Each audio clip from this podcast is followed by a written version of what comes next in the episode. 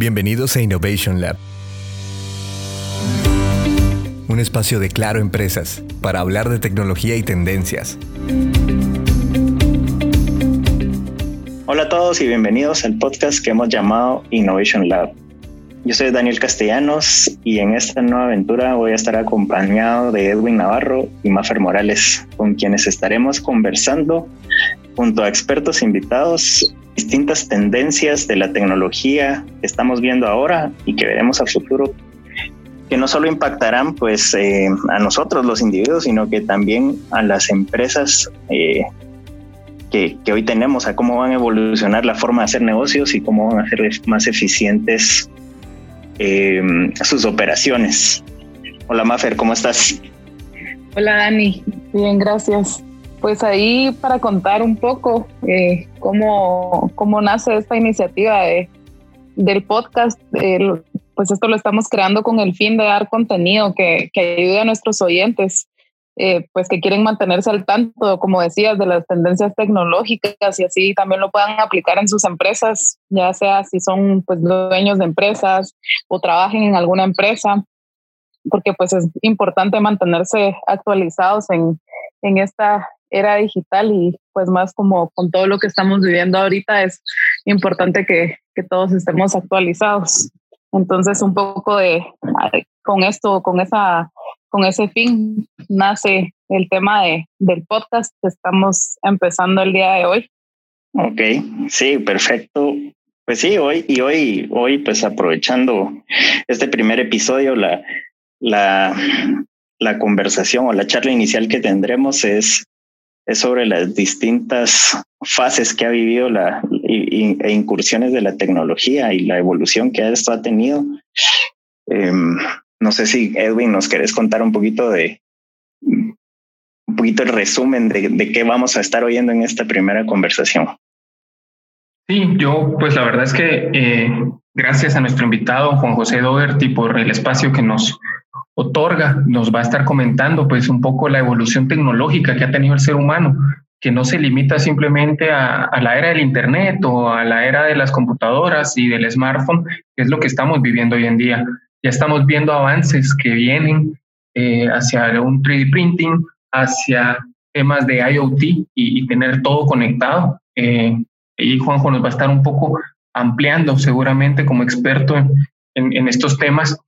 Eh, pero no solo eso, sino también entender un poco de dónde venimos y, cómo ha evolucionado el concepto de tecnología, las distintas fases que, hemos tenido como seres humanos de evolución tecnológica, desde el descubrimiento del habla, descubrimiento del fuego, eh, cómo pasamos de ser nómadas a sedentarios y, establecernos en, comunidades, eh, a cosechar nuestra comida, ¿verdad? A tener animales para eh, consumo nuestro, a crear, ahí sí que gremios, grupos, poblaciones, organizarnos socialmente y, y, ya las evoluciones que, que hemos tenido en el tiempo. Eh, la primera evolución o la primera revolución, como le llaman, ¿verdad? Que fue la, la, máquina de vapor por allá de los 1700, hace no tanto, pues si, si lo pensamos, se descubrió América, digamos, antes que, que, que sucediera toda esta tecnología. Em, una segunda revolución que, pudo ser ya la producción en masa. Eh, el señor Henry Ford nos enseñó cómo producir en masa y cómo cambió el paradigma en la producción, en la forma en que, en que se produjo los bienes y por lo tanto en cómo consumimos nosotros esos bienes. Eh, para caer, ¿verdad? También a, a esta tercera revolución que, que, habrá sido ya cerca de los, de los finales del siglo pasado, eh, el nacimiento del Internet, eh, el, crecimiento de microtransistores y esto. Yo creo que interesante lo que nos tenga que comentar Juanjo y cómo se vinculan eh, todas estas etapas, todas estas fases para estar en el punto en el que hoy estamos, que al final de cuentas eh, no, no hemos terminado. Yo creo que como, como, como especie aún nos falta evolucionar, nos falta todavía eh, cambiar en, la forma en que vivimos y pareciera cosas de ciencia ficción, pero en realidad son cosas que ya están sucediendo, ya hay gente trabajando alrededor, alrededor del mundo en estas tecnologías y, y bueno, importante saber hacia dónde vamos también. Sí, así es. Muy interesante lo que vamos a oír hoy. Y como bien decís, nuestro primer invitado es Juan José Doberti, que es experto en temas de transformación digital. Eh, además, también es un embajador de la metodología de organizaciones exponenciales en Centroamérica. Em, y bueno, es, es también líder en, en, en, desarrollo de soluciones y explotación de, del Big Data. Em, pues Juanjo, bienvenido a este canal. Em, como decía Edwin, ahí un poquito en el resumen, creo que, y, y, tal vez yo me incluyo ahí, creo que la mayoría de nosotros recordamos a la máquina de vapor tal vez como la primera incursión de la tecnología, pero, pero bueno, históricamente hubo otros hechos más eh, que, que, que, sembraron las bases de, de, de la tecnología para llegar hasta ese momento que tal vez es el que el que aceleró todo el desarrollo de la sociedad, pero, pero bueno, contanos, Juanjo. Bueno, Dani, pues la verdad es, primero, muchísimas gracias por la oportunidad, por estar en este primer episodio del Innovation Lab. Y pues qué mejor que poder estar hablando de, de todos los cambios que hemos sufrido la humanidad en los 200 mil años que, que vamos de ser la, la especie dominante. Y pues justamente como, como lo mencionas, eh, pues nosotros eh, empezamos la historia eh, en, a finales de los años 1700 con la revolución industrial, como que si no hubiese sucedido nada anteriormente en la historia de la humanidad y, y realmente no, no es así. han habido cambios muy, muy importantes en el hombre.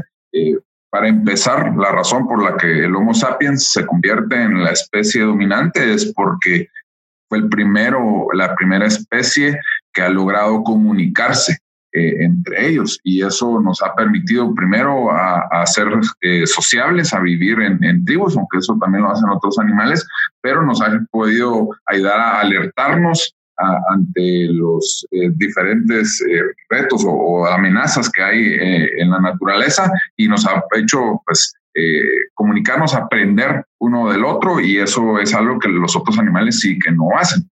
Entonces, ese es el primer invento del hombre, es el, lenguaje y es, una de las principales razones por la que hemos sido la especie dominante durante tanto tiempo. Sí, increíble que es, que es tan, digamos que lo damos por sentado, que todo eso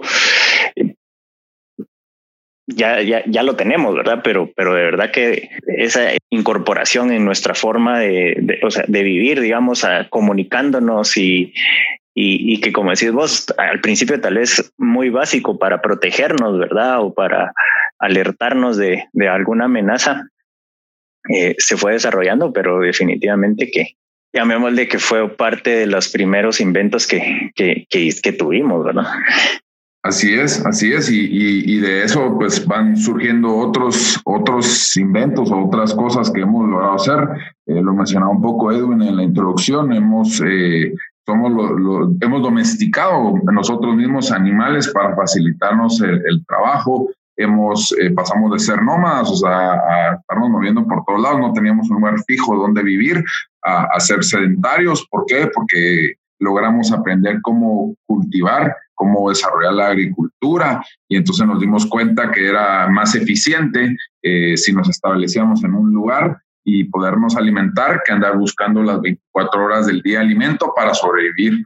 Entonces, eh, pues sí, hay, hay, inventos muy, muy importantes eh, durante, el, durante la historia del, del Homo sapiens que, que, vale la pena en algún momento sentarse a, a investigar porque lo que estamos viendo ahora y lo vamos a ver más adelante eh, pues lo que estamos viendo ahora eh, es una época donde hay muchos cambios, entonces es bueno ver cómo, cómo estos cambios anteriores han afectado la, la, a la humanidad y cómo podemos aprovechar entonces nosotros estos cambios actuales para, para un beneficio eh, personal o de nuestras empresas.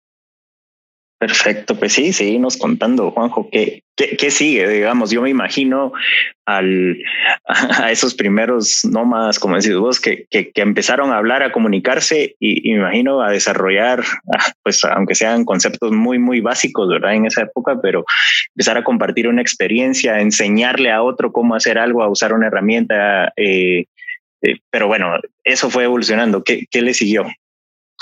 Ok, mira, tal vez si, si querés, vamos a decir que eh, la primera revolución que, que existe en el hombre se le llama la revolución cognitiva. Justamente lo que hablábamos, eh, viene el lenguaje eh, y por, por ende empezamos a aprender de las experiencias de otros seres humanos, algo que no sucede, digamos, entre los animales, donde pues viven en, manadas, pero, pero el, conocimiento se queda ahí.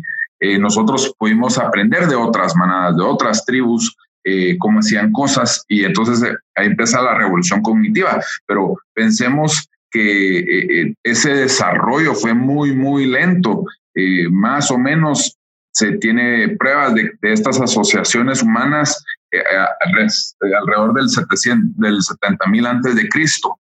Entonces significa que pasamos 130 mil años de estar sobre la faz de la tierra en que pues no, no aprendimos mucho, o, aprendimos temas técnicas de sobrevivencia, pero fue hasta aquí donde ya empezamos a desarrollar de una mejor manera el lenguaje.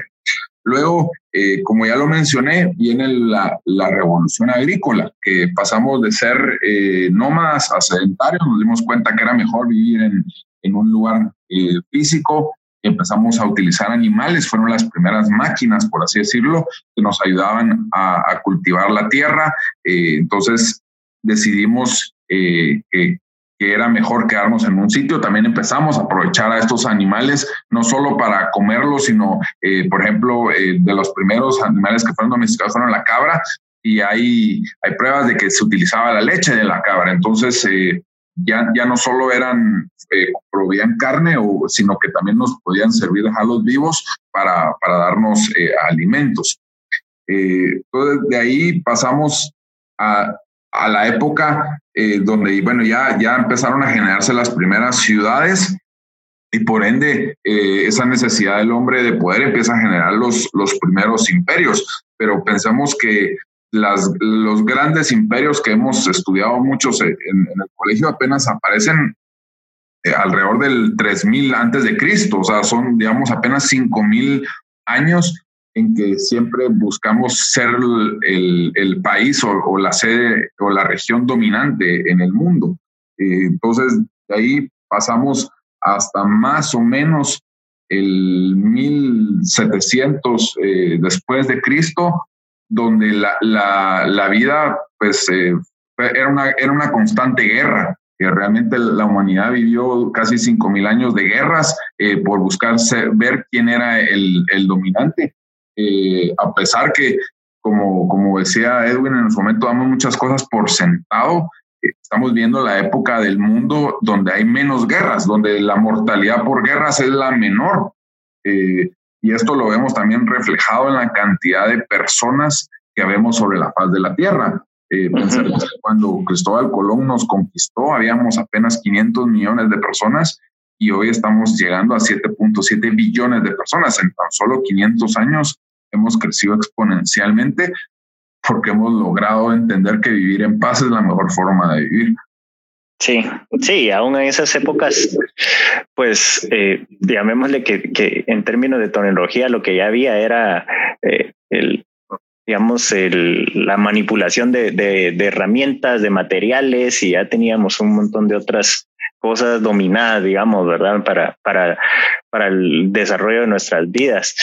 Eh, pero sí, como, como lo hablábamos y como yo te preguntaba, ¿verdad? Ahí, justo después de pasar a esa época de, de, de lucha, de, de, dominancias, de territorios y todo eso, pues poquito pasando de las épocas de la guerra y, y, ya más pensando en, en, cómo las comunidades se, comunicaban entre sí. Me imagino que hubo eh, empezaron a, ver cosas de, transporte, eh, esto que te comentaba yo, te preguntaba yo de la, de la máquina de vapor, que, que todos los asociamos con un barco, ¿verdad? Pero eh, ahí me imagino que es donde empezamos realmente a, a desarrollar las economías, ¿verdad? Con, con, con distintas intercambios entre sociedades, entre comunidades, etcétera.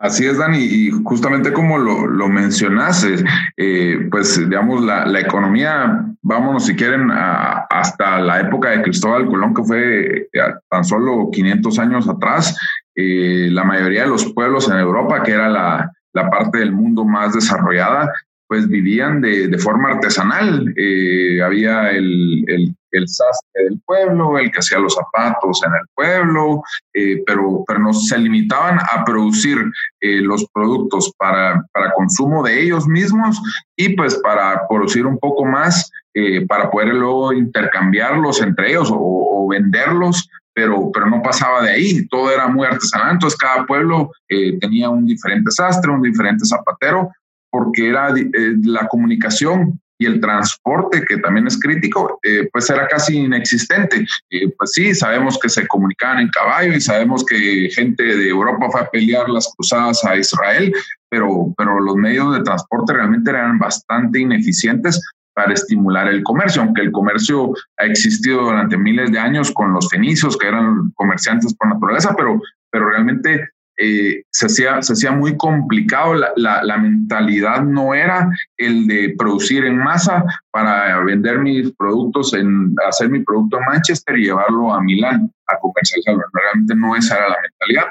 Y como bien lo mencionas, eh, pues eh, al finales de los 1700 hay varios hechos que, que cambian el mundo pues uno, la independencia de Estados Unidos, que, que, empieza a generar ese, ese boom de separación de los países de América con Europa, eh, aparece el famoso libro de Adam Smith, donde se empieza a generar el concepto de empresa, ya, ya diciendo, bueno, ok, voy a producir para, para en grandes cantidades, y aparece la máquina de vapor, que como bien lo mencionas, pues no solo fueron los barcos, los barcos es una, uno de los medios de transporte afectados, aparece el ferrocarril, eh, eso fue eh, un boom porque antes, eh, por medio del ferrocarril, pues eh, que, se empieza a expandir en, Inglaterra y luego a toda Europa, eh, pues las, las, las, distancias se acortaron. Y entonces eso ayudó a que el comercio se diera, ayudó a que existieran ciudades industriales, de las primeras ciudades industriales que surgen en el mundo, está Liverpool y está Manchester, en Inglaterra, que ya empiezan a, las personas a migrar a estas ciudades porque tenían mejores oportunidades de trabajo, donde se producían ropa, donde se producían textiles, donde se producía comida y esa podía ser transportada ahora sí al resto de Inglaterra por medio del ferrocarril. Entonces, eh, pues sí, eh, la, la, primera revolución fuerte industrial se da, eh, empieza alrededor del 1770, 1780, con la aparición de estas invenciones y han ido cambiando paulatinamente eh, cómo vivimos nosotros como humanos. Pues sí, Juanjo, sí. Y, yo creo que ese es el, el, punto más, el hito más eh, reconocido como, como bien lo dijimos ahorita, ¿verdad? Que donde avanzó la sociedad, digamos, y se fueron desarrollando las, las siguientes, eh, pues los siguientes hitos que hoy tenemos, ¿verdad? Ya lo decía Edwin, la producción en, en masa, a finales, principios del, del siglo XX, eh, o sea, finales del siglo XIX, principios del, del siglo XX, em, y hasta la era que, que, que, prácticamente que es la que tenemos ahora, que es la de las computadoras, la aparición de Internet, eh, y, y, hasta llegar al punto de la que se le ha denominado cuarta revolución. Eh, no sé si, si, vos tenés información de o qué nos contás sobre la que se llama Cuarta Revolución. ¿Qué opinas vos de, de lo que estamos viendo ahora? Seguro, Dani. Eh, y tal vez me gustaría, porque no, no me quiero extender mucho en el tema, me gustaría recalcar dos cositas antes de la cuarta revolución industrial. Eh, lo primero, la segunda revolución industrial, eh, de las cosas importantes que nos deja es, lo primero, empiezan a aparecer los, los primeros millonarios. Eh, y se vuelven los aspiracionales de la mayoría de personas, acumular grandes cantidades de riqueza en una sola persona. Aparece un Cornelius Vanderbilt, aparece un John D. Rockefeller, aparece un Andrew Carnegie, eh, que eran el, en, la segunda parte de los 1800 y, y a principios de 1900 eran los grandes millonarios. Entonces, esta gente era capaz de cambiar el, el foco de, de, una industria, del, del, curso de la humanidad, porque tenían los recursos y el dinero. Eh, Rockefeller eh, le apostó al tema del petróleo y él luchó por ser el, el proveedor de electricidad o de energía a, al mundo y apareció Carnegie y le compró la patente a Tesla y empieza a promover la electricidad que atentaba contra el, negocio directo de, de, Rockefeller, que era proveer querosén para iluminar las casas. Entonces, eh, la, y con eso sigo, con el tema de la electricidad, eso vino a revolucionarnos porque primero cambió la forma en que fabricábamos. Antes habían, es cierto, existían eh, máquinas de vapor, pero la forma en que eran diseñadas las fábricas eran eh, prácticamente muy, muy cercanas a las turbinas, porque el vapor conforme la distancia va, perdiendo su potencia. Entonces, eh, si yo ponía una, una, una máquina muy alejada de, la turbina, pues lo que pasaba es que no perdía la potencia y por ende no, ya no era tan eficiente. Con la aparición de la electricidad, no, la electricidad es constante en cuanto a su potencia, entonces eso nos permitió cambiar los diseños de las fábricas y, lo mencionaba de una Henry Ford, pues fue de los primeros o el primero en aprovechar la, la, producción en, en, línea y eso cambió la forma en que producíamos y fuimos aún más eficientes. Entonces, creo que eso sí es una constante que vemos en el, en el mundo, que las tecnologías van haciendo que, que nos vayamos haciendo más eficientes en nuestra forma de producir y por ende podemos producir más y por ende podemos llegar a más personas y por ende podemos satisfacer la demanda de más y más personas y es por eso que hoy habemos 7.7 billones de personas. Si siguiéramos con las tecnologías de hace 200 años, eso sería imposible que pudiéramos coexistir o siquiera llegar al número de personas que vivimos actualmente. Con eso paso rápido el tema de la tercera revolución industrial, el tema de la aparición de la computadora, que, que lo que vino es a democratizar la tecnología, dentro de las empresas. Antes era eh, únicamente exclusiva para la parte de producción. Eh, habían muchas tareas, los abogados, los contralores, eh, etcétera, que seguían haciendo todas sus operaciones a mano. Con la aparición de la computadora y la computadora personal, pues ya estas mismas personas pues también podían empezar a automatizar o hacer de forma más eficiente sus trabajos. Ese es lo que nos deja la tercera eh, revolución industrial, uno de los aspectos grandes es la conectividad. Eh, pues ya podemos intercambiar archivos y podemos conectarnos con personas en cualquier lugar del mundo en cuestión de microsegundos. Y como mencionas, eh, ok, ¿qué, ¿qué, es la cuarta revolución industrial? como lo hemos visto en esta charla muy breve, a mí no me gusta el término de cuarta revolución industrial porque significa que el mundo empezó en 1790 y a, y a partir de ahí empezaron los cambios. No es cierto, han habido muchos cambios anteriores, pero vamos a respetar lo que, lo que está promoviendo el World Economic Forum porque al final lo importante es el mensaje. ¿Qué está pasando hoy?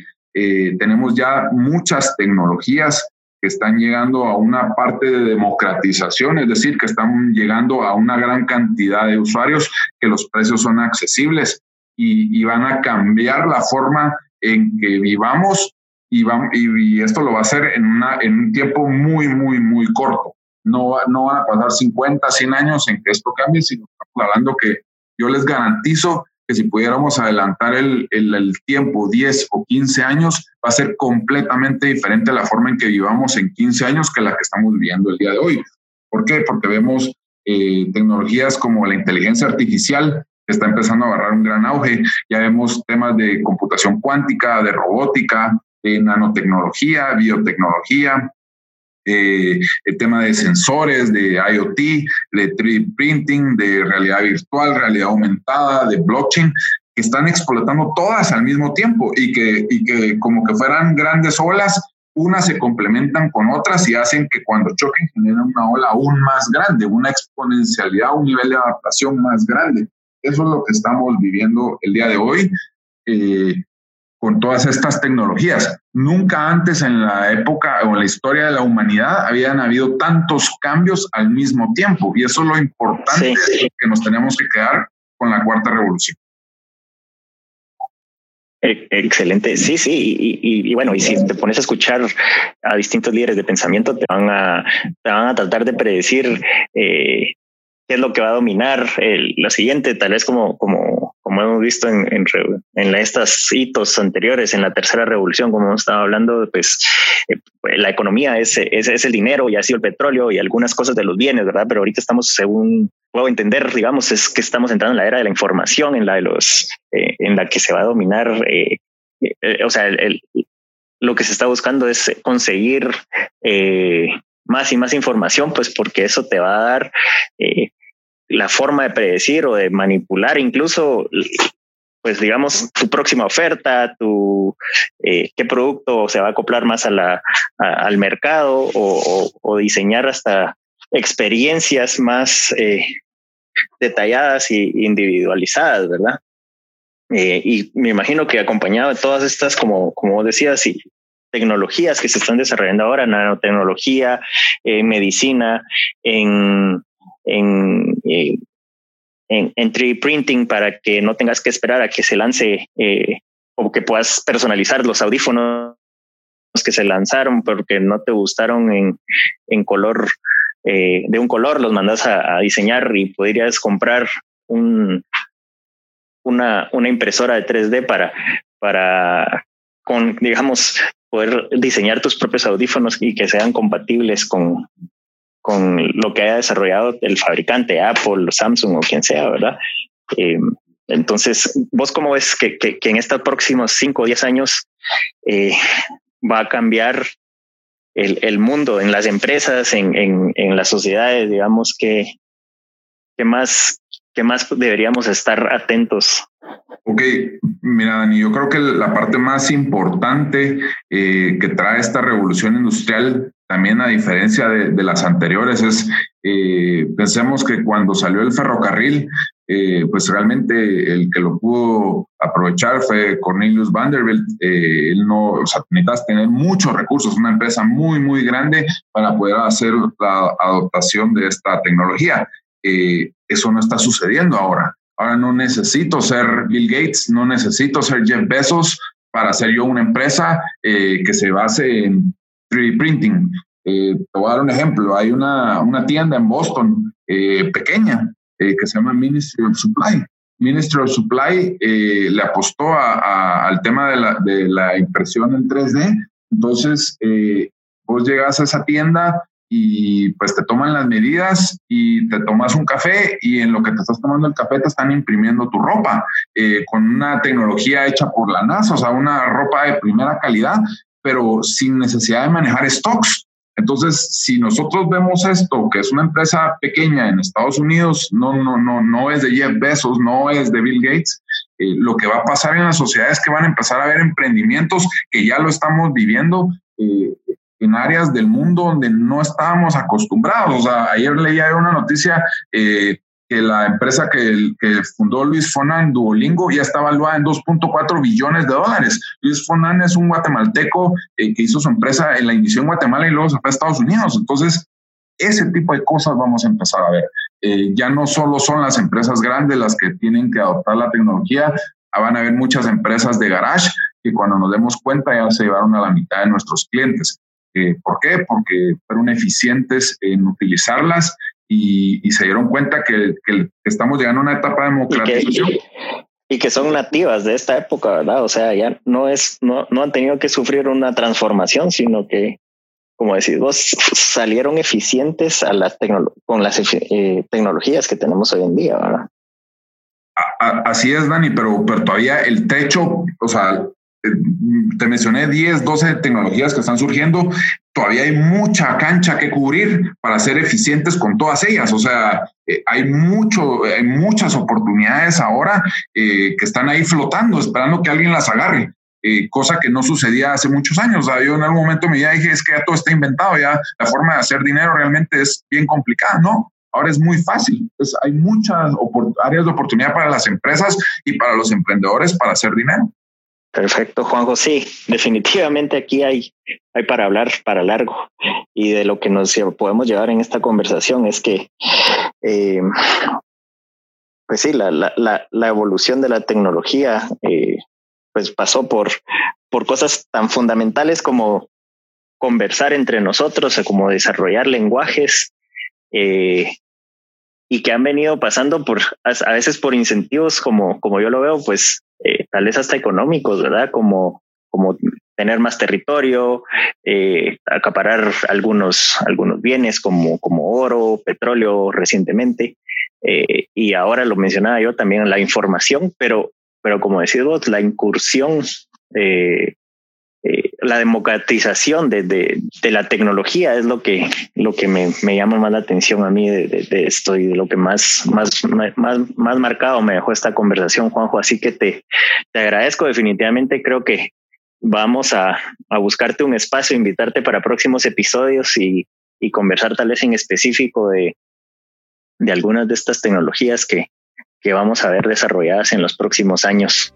Pues muchísimas gracias por la oportunidad y desde ya apuntadísimo para seguir platicando con ustedes. Muchas gracias a todos por oírnos. Esto fue el primer episodio de Innovation Lab.